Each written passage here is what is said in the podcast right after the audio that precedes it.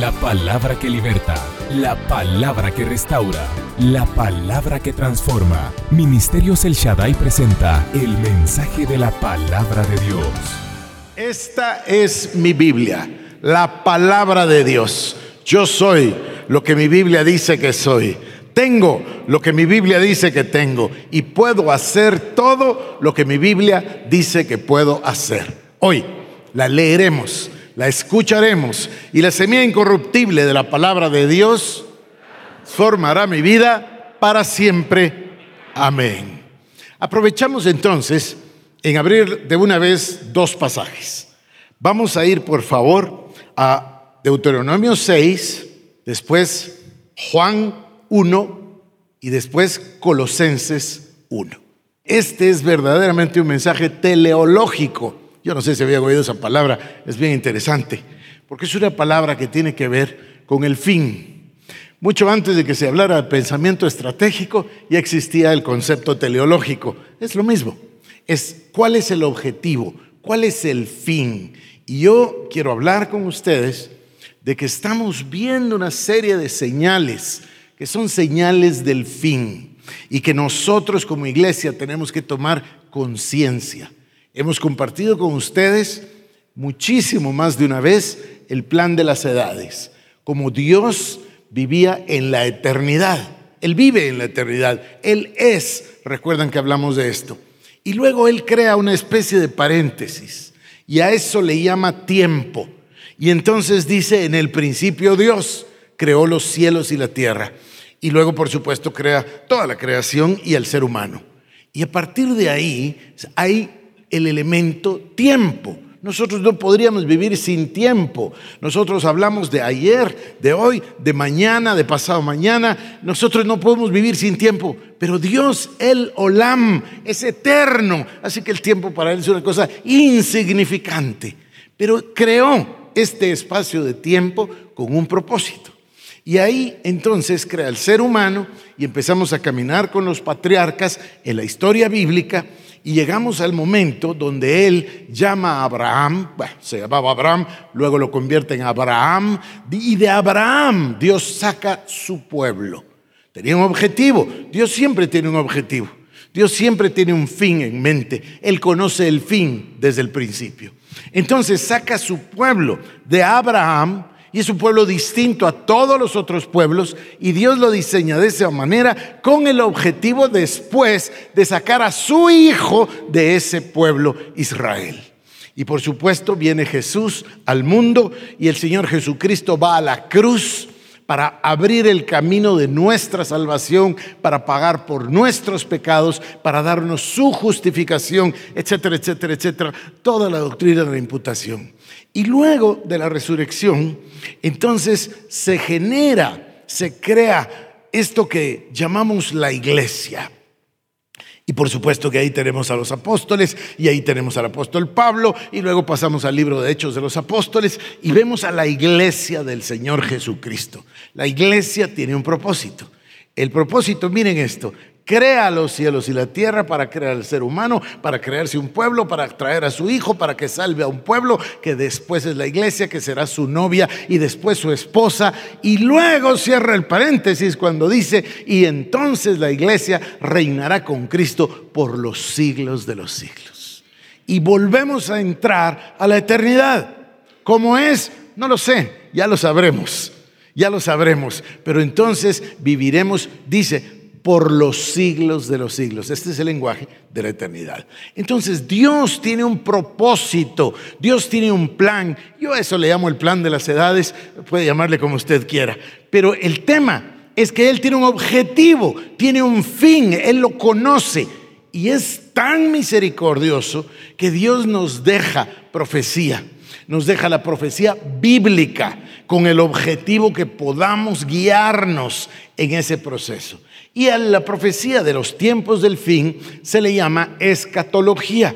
Y en la escatología están todas esas profecías de Daniel, de Ezequiel, de Isaías, por supuesto el Apocalipsis, en fin, toda la profecía bíblica que nos va diciendo cómo van a ser las cosas. Ahí entendemos que hay un milenio, ahí entendemos que después del milenio el diablo todavía es soltado por un tiempo y ahí entendemos cómo es atado y echado al lago de fuego por los siglos de los siglos. Entonces, hay un propósito, hay un objetivo y la iglesia es parte verdaderamente importante de ese propósito en el corazón de Dios. Entonces, este mensaje que yo estoy compartiendo con ustedes tiene muchas partes. Por un lado tiene la parte histórica. Me he servido de la reforma como un marco, no solo para, para explicarlo, sino para entenderlo. Por el otro lado, me he servido de los reformadores como siervos de Dios, dedicados a Dios, que hicieron ese impacto en la historia de la humanidad basados en un solo concepto, que es la escritura. Cristo, la gracia. Es decir, poner todo, como lo dijimos en las palabras de Juan Calvino, en la centralidad de Dios. Por eso se dice que Calvino era obsesionado con la majestad de Dios, obsesionado con la supremacía de Dios, obsesionado con la centralidad de Dios. Cuando Dios está en el centro, todo va a funcionar. Imaginen ustedes, a ver, por supuesto que lo hemos visto en películas, pero imagínense ustedes si el sol se saliera de su centro. Imaginen todo lo que pasaría en el universo. Se desbarataría todo. Bueno, Calvino lo dijo hace 500 años y nosotros lo decimos el día de hoy. A Cristo se le ha quitado del centro de la iglesia. Perdió el centro fue reemplazado en la iglesia evangélica del día de hoy. Dios y Cristo fueron reemplazados del centro. ¿Y qué pasó a ocupar el centro? El yo. El yo. Prendan la radio, miren la televisión, lean, vean, pongan atención con lo que yo les estoy diciendo, mírenlo a través de esos anteojos y verán que el centro es yo y mis necesidades. ¿Qué puede Dios hacer por mí? ¿Cómo me va a bendecir a mí? ¿Qué es lo que el Señor está por hacer por mí? ¿Y dónde quedó el centro? Ese es nuestro mensaje. Pero yo quiero decirles que veo este mensaje profético y también teleológico. ¿Por qué? Profético en el sentido de qué es lo que nos toca a nosotros, a esta familia nuestra que se llama el Shaddai. Esto es lo que nos toca. Hoy voy a describirlo. Número dos, teleológico sí, porque tiene que ser alineado con el fin, pero no con el final, sino con el objetivo, con el fin de Dios. ¿Cuál es el objetivo final para nosotros? ¿Qué es lo único que importa? Lo único que importa es estar en Cristo. Lo único importante es la voluntad de Cristo. ¿Y cuál es el final más glorioso que podría pasar para nosotros? Formar esa novia formar parte de esa esposa del Cordero. Ese es el final, ese es el objetivo. No hay nada más grande, nada más grande que nosotros podamos lograr que estar en el centro de su voluntad. Y de esta centralidad estamos hablando. Quiere decir que estamos nosotros comprendiendo dentro del marco de la reforma lo que Dios espera de nosotros lo que le reveló a esos hombres y mujeres de Dios que vivieron hace 500 años, que vieron cómo la iglesia se había desviado y que tuvieron el entendimiento de parte de Dios para retornar al camino. De eso se trata eh, nuestro mensaje. A ver, vengan conmigo y vayamos a Deuteronomio capítulo número 6 para comenzar. Ustedes saben que un judío tiene dos o tres deberes en la vida. Uno es aprender a leer y a escribir para aprender la ley. El otro es enseñarle a sus hijos a leer y a escribir para que puedan leer la ley. Y el otro es enseñarles la ley, la Torah. No hay nada más importante. Y comienzan por un lugar. Esta es la primera enseñanza que recibe un niño judío. Es que no hay nada más básico que esto. Y está en Deuteronomio 6, 4. Y dice así, oye Israel, Jehová nuestro Dios, Jehová, uno es. Jehová nuestro Dios, uno es. Solo hay un Dios, solo hay un Señor. Y ese es el primer mensaje. Oye Israel, Jehová nuestro Señor, uno es. Este tema tiene que ver con lo que estoy mencionando. La supremacía la tiene Él. Él es Dios. Él tiene un plan. Él tuvo misericordia de salvarnos, pero no es nuestro mandadero celestial. Si ustedes oyen las oraciones, todas las oraciones son de pedigüeños. Todas las oraciones son dame, dame, haceme, dame. Y por favor, a propósito también, eh, dame. Sí o no es verdad. Entonces, ese no es el objetivo divino. El objetivo es que mi vida sirva para exaltar su gloria. El objetivo es que mi vida sirva para cumplir sus propósitos. El objetivo es que mi vida le traiga gloria a la majestad de Dios. Que lo que hizo en mi vida, teniendo misericordia de salvarme, se refleje en mí para un cambio. Y aquí vengo con un tema que es complicado. No, es complicado de entender, es complicado de hacer. El cambio no es solo un cambio de actitud, es un cambio total de conducta. Por eso arrepentimiento quiere decir dar vuelta. Si voy para el norte, arrepentirme quiere decir parar, dar vuelta e ir para el sur. Es un cambio total de dirección. Y en este es el tema en el que seguramente reprobaríamos todos. Esta es la verdadera explicación a por qué Guatemala tiene millones de creyentes y no cambia nada. Esta es la verdadera explicación. Llegamos al final, Dios mío, después de tantos años. Pero llegamos al final, entendemos, no hay un cambio verdadero, no hay un cambio de conducta. Hay un cambio, hay una apariencia de cambio, pero no hay un cambio de conducta. Oye Israel, el Señor uno es.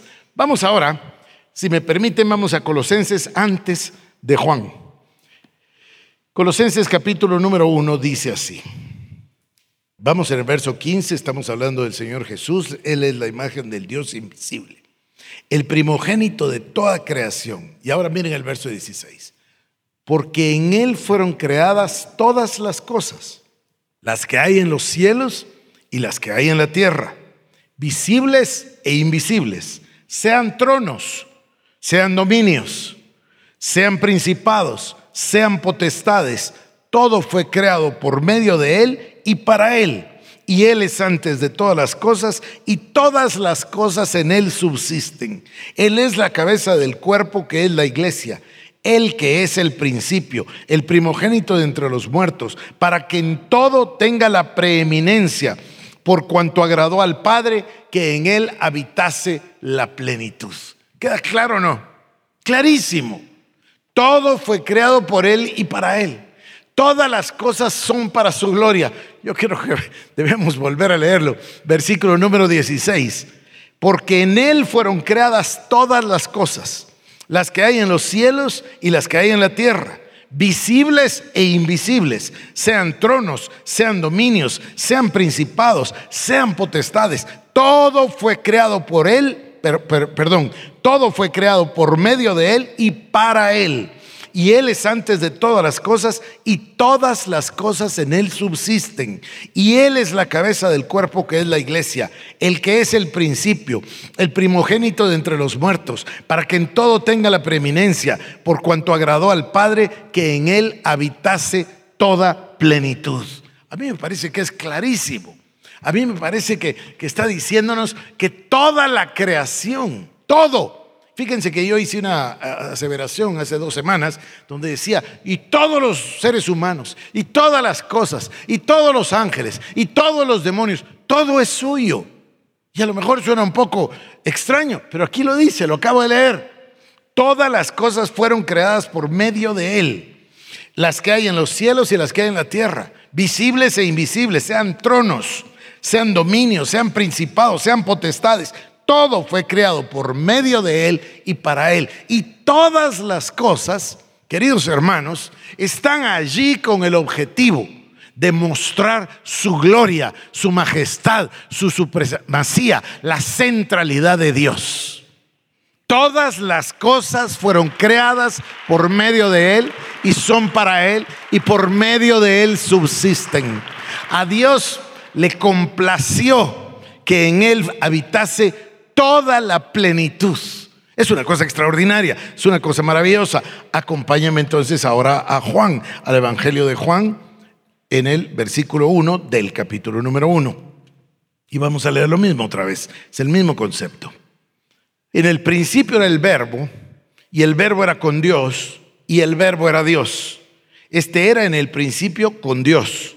Todas las cosas por él fueron hechas y sin él nada de lo que ha sido hecho fue hecho. En él estaba la vida y la vida era la luz de los hombres. La luz en las tinieblas resplandece y las tinieblas no prevalecieron contra ella. Está clarísimo. Dios Todopoderoso, nuestro Padre, el Señor Jesucristo, tienen esa majestad, esa gloria, esa centralidad.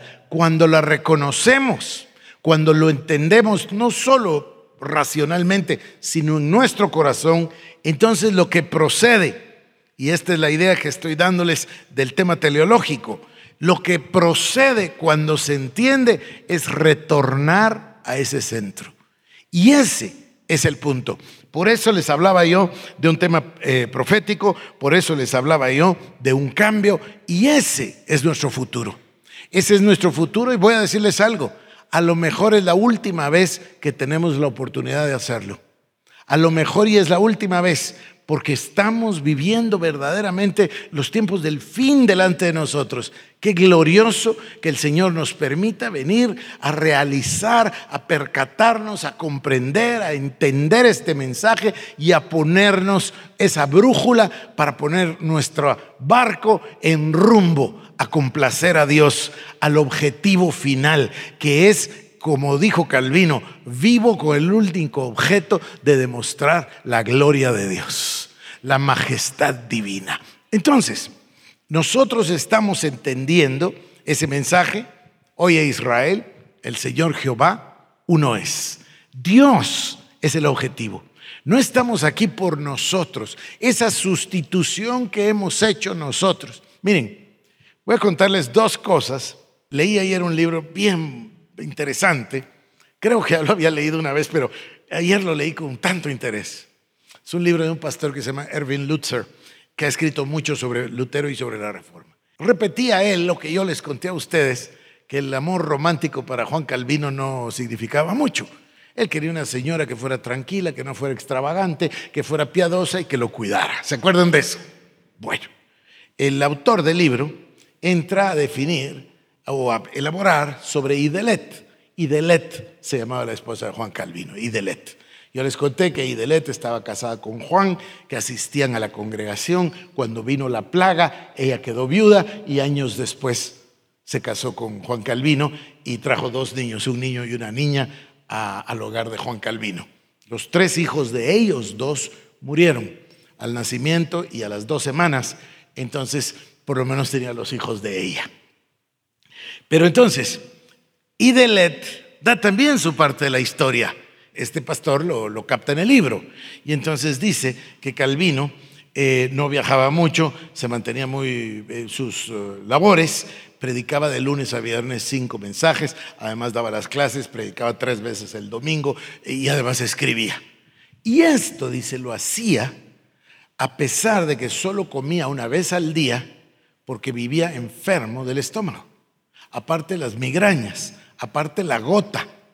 Eh, me pareció eh, tremendo, ¿no? Bueno, pero luego entra el autor a hablar de Catherine Bombora. Catherine Bombora era una monja que escuchan, eh, no escuchan, perdón, a quienes alcanzan los escritos de Lutero.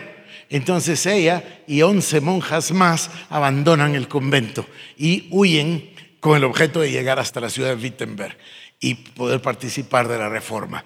De las doce, tres regresan a, sus hogares y las otras nueve permanecen en Wittenberg. Y una de ellas, que se llamaba Catherine von Bora, von porque era noble, se casa con Lutero. Y entonces cuenta también de que es una mujer sumamente industriosa, trabajadora. Eh, Lutero dice que vivía en la más absoluta pobreza porque todo lo regalaba. Entonces ella era la que trabajaba y el monasterio lo convirtió en seminario y le daba alojamiento a los jóvenes eh, que venían a estudiar, etc. Muy industriosa. Pero entonces ella también da su parte y dice, parte del trabajo arduo era cuidarlo a él en sus múltiples enfermedades. Y describe una serie de enfermedades. Deben ser seguramente las enfermedades también pertenecientes a la época Como el mismo autor decía, recuerde usted que no había agua potable, ni había luz, ni había calefacción, ni había ningún tipo de transporte público, ni agua potable, etcétera, ¿no? Entonces, seguramente que esto eh, tenía que ver. Pero en los dos encontramos unas personas que no tienen un libro de que diga cómo ser sanado. No estaban preocupados por eso. Estaban preocupados exclusivamente por la centralidad de Dios y de la palabra, no la de ellos. Si ustedes leyeran la oración eh, que hace eh, Martín Lutero cuando muere su hija, es, una oración impresionante. Incluso cuando le habla a la niña y le dice, eh, es una niña de seis años, y le dice, ¿qué quieres hacer? ¿Quieres quedarte con tu Padre terrenal o prefieres irte con tu Padre celestial? Y después, cuando la niña parte, entonces él escribe una oración, pero, pero la escribe, es que la verdad que escribían todo. Y entonces escribe la oración y le dice al Señor, gracias porque tú la tienes, etcétera. Y dice, y le escribe a Melanchthon, su amigo, y le dice, mira, no puedes entender el dolor que estoy experimentando, pero al mismo tiempo tengo el la misma intensidad de alegría de que ella esté con nuestro Padre, que total es su Padre, y decidió llevársela con él. Entonces, este tema que estoy hablando de la centralidad de Dios es todo un cambio. Ver todas las cosas a través de ese lente. No estamos aquí para nuestra satisfacción. No nos vamos a poder llevar nada de lo que tenemos aquí.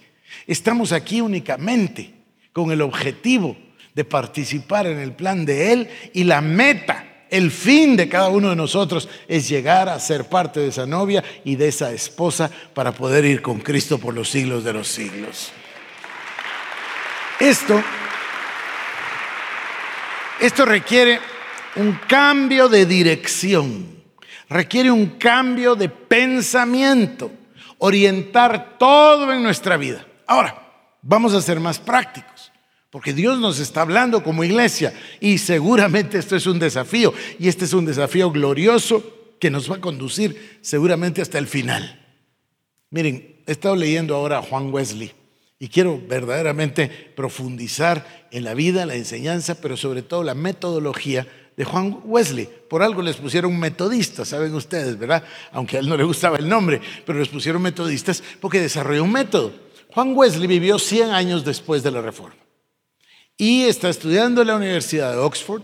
Cuando lo invitan a una reunión, unos discípulos del conde von Zinzendorf de los Moravos, y ahí él experimenta la salvación. Que lo dice como recibió un calor en su alma y Jesús y el Espíritu Santo vinieron a su ser. Aparte que ustedes saben que eran muy poéticos porque eran muy, pues todos los cantos que, que los Wesley escribieron, ¿no? Tanto Juan Wesley como su hermano Carlos. Pero entonces, estaban en la universidad, en Oxford, y, sintieron que tenían que regresar al camino. Solo 100 años después de la reforma. Esto no es ninguna novedad, ha pasado N veces, N veces en la historia. Esto que nos está pasando a nosotros. Pero entonces él comenzó sus estudios bíblicos en la habitación, que así se pasaron a llamar, eh, ahí en los dormitorios de la universidad, y buscar al Señor y generar un método. Ahora, ¿cuál es ese método? Bueno, ese método no, no vamos a inventarlo, existe. Se llama discipulado. Es el método de Cristo. Cristo discipuló a 12 personas. Por supuesto que sabemos de los 70, de los 120, de los 500, pero él tuvo esos 12 discípulos y los discipuló para que hubiese en ellos un cambio profundo, porque los cambios no se dan con una hora o 45 minutos los domingos, es imposible.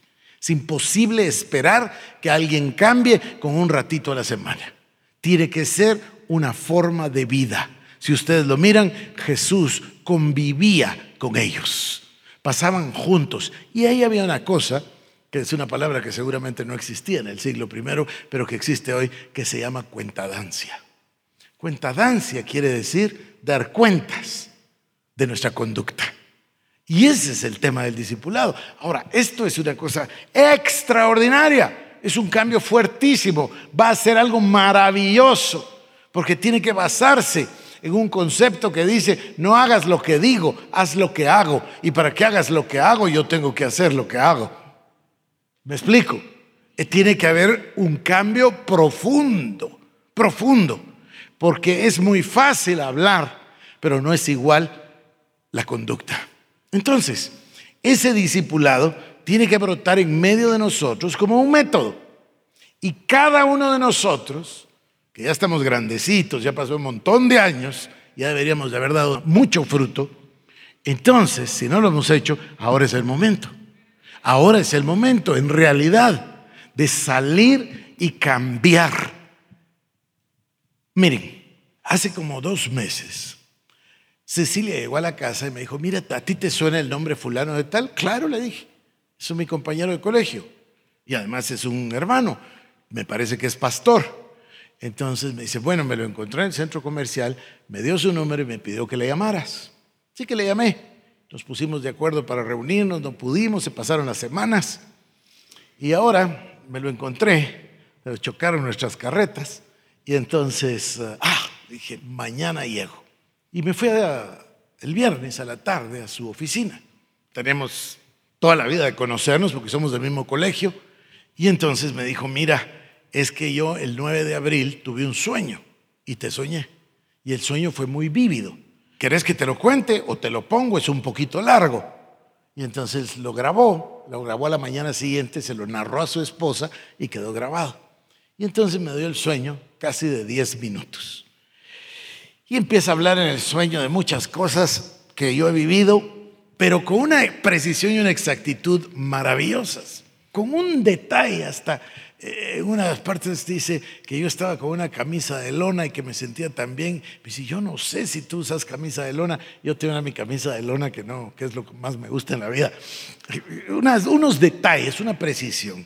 Y entonces va describiendo el sueño y dentro del sueño habla de, una palabra que Dios le dio para entregarme.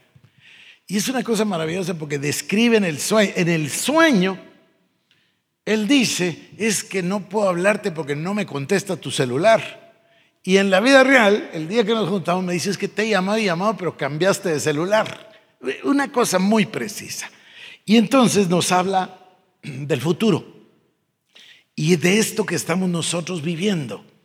Y nos habla de recuperar la visión.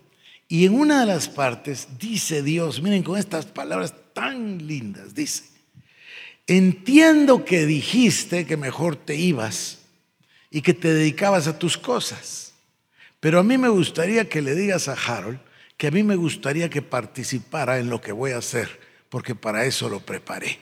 Y voy, espérenme un momentito, un momentito, un momentito, y voy a hacer todo lo que prometí. Y le dijo esto, que es lo que más me impactó. ¿Te acuerdas de Almolonga? Bueno, Almolonga es solo una gota de la lluvia que voy a traer sobre Guatemala. Ahora sí podemos aplaudir bien.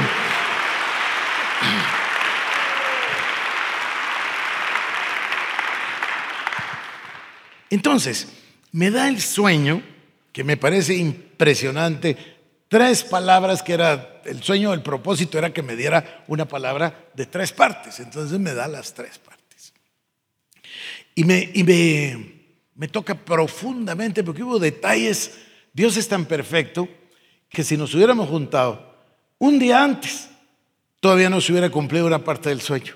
Pero esa mañana, antes de reunirnos en la tarde, todavía Dios hizo algo. Es una cosa verdaderamente extraordinaria. Ahora, regresemos. Dios está poniendo una brújula en nuestras manos y nos está diciendo de qué se trata. Lo único que vale la pena. No hay nada más que valga la pena que Él. Toda la gloria es para Él. Todas las cosas son de Él. Todo fue creado por Él y para Él. Toda la gloria, toda la alabanza, todo el poder, todo es de Él. Por los siglos de los siglos. Entonces, el enfoque cambia. El enfoque cambia totalmente. Y tu vida y mi vida solo tienen un objetivo, que es vivir para Él. Entonces, luego tiene que haber un método. Y ese método se llama el discipulado. Y como decía, ya es hora de que demos fruto y que demos mucho fruto todos. Como dijo un hermano una vez, estamos ya sobrepredicados. Ya oímos tanto, no es hora de, de oír, es hora de dar. Entonces, esto viene sobre nosotros para decirnos que hay una esperanza, una verdadera esperanza de cambio para Guatemala, una verdadera transformación. A lo mejor y no es solo para Guatemala, sino mucho más y para todo el mundo hispanoparlante. Pero está diciéndonos que tenemos un norte, que tenemos un plan, como lo digo, teleológico, que tenemos un plan profético, que nos da un método, está casi todo hecho. Y que caminemos hacia ahí con el objetivo de ser parte de esa novia, ser parte de esa esposa por los siglos de los siglos. Entonces, todo esto, hermanos, nos va enfilando en una ruta, pero el centro es Cristo Jesús. El centro es Dios, la gloria, la majestad de Dios. No hay nada más alrededor que pueda nublar ese concepto. Y voy a llegar un poquito más lejos.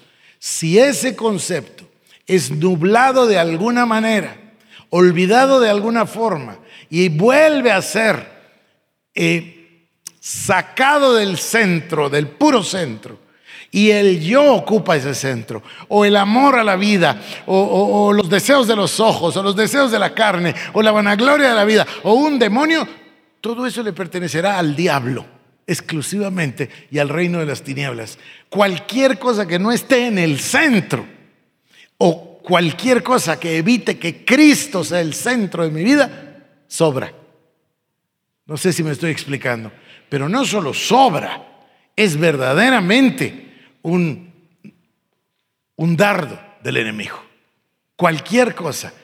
Ahora, yo estoy plenamente consciente de que no se puede cambiar de la noche a la mañana. Y estoy plenamente consciente de que nos hemos acostumbrado a, un evangelio sí, homocéntrico. Nosotros en el centro. No es así, es cristocéntrico. Entonces el cambio no va a ser tan fácil. Una vez nosotros estemos otra vez con esa claridad del objetivo, entonces podemos iniciar un trabajo de evangelismo y discipulado eh, hacia afuera. Pero creo que no es mala la idea, porque ahorita hay que trabajar hacia adentro. No es que nosotros nos hayamos apartado de Dios, pero es que verdaderamente perdimos el rumbo como iglesia. Hace muchos años, perdónenme la grosería, Hace muchos años que yo no puedo ver televisión cristiana. Hace muchos años. Porque no me gusta lo que veo. Porque no veo que sea para exaltar a Dios. Y ahora lo estoy usando con este lenguaje. Antes ni sabía por qué, no me gustaba. Tenemos que regresar a la pureza del Evangelio de Juan y de Pedro y de Pablo y de San Agustín y de Calvino y de Lutero. Muchos ejemplos tenemos para seguir. Quería compartir este mensaje con ustedes. Vuelvo a insistirles, en mi corazón no cabe duda de que es un mensaje profético. Entre más medito al respecto, más escrituras encuentro por todas partes de que el concepto verdadero es el concepto de que lo único que tiene valor para nosotros es adorar al Padre. Nuestra oración es que este mensaje haya sido de bendición para tu vida. Ministerios El Shaddai presentó el mensaje de la palabra de Dios. Para más información acerca de nuestros ministerios, comunícate al 2326-5151 o visita nuestra página www.elshaddai.net.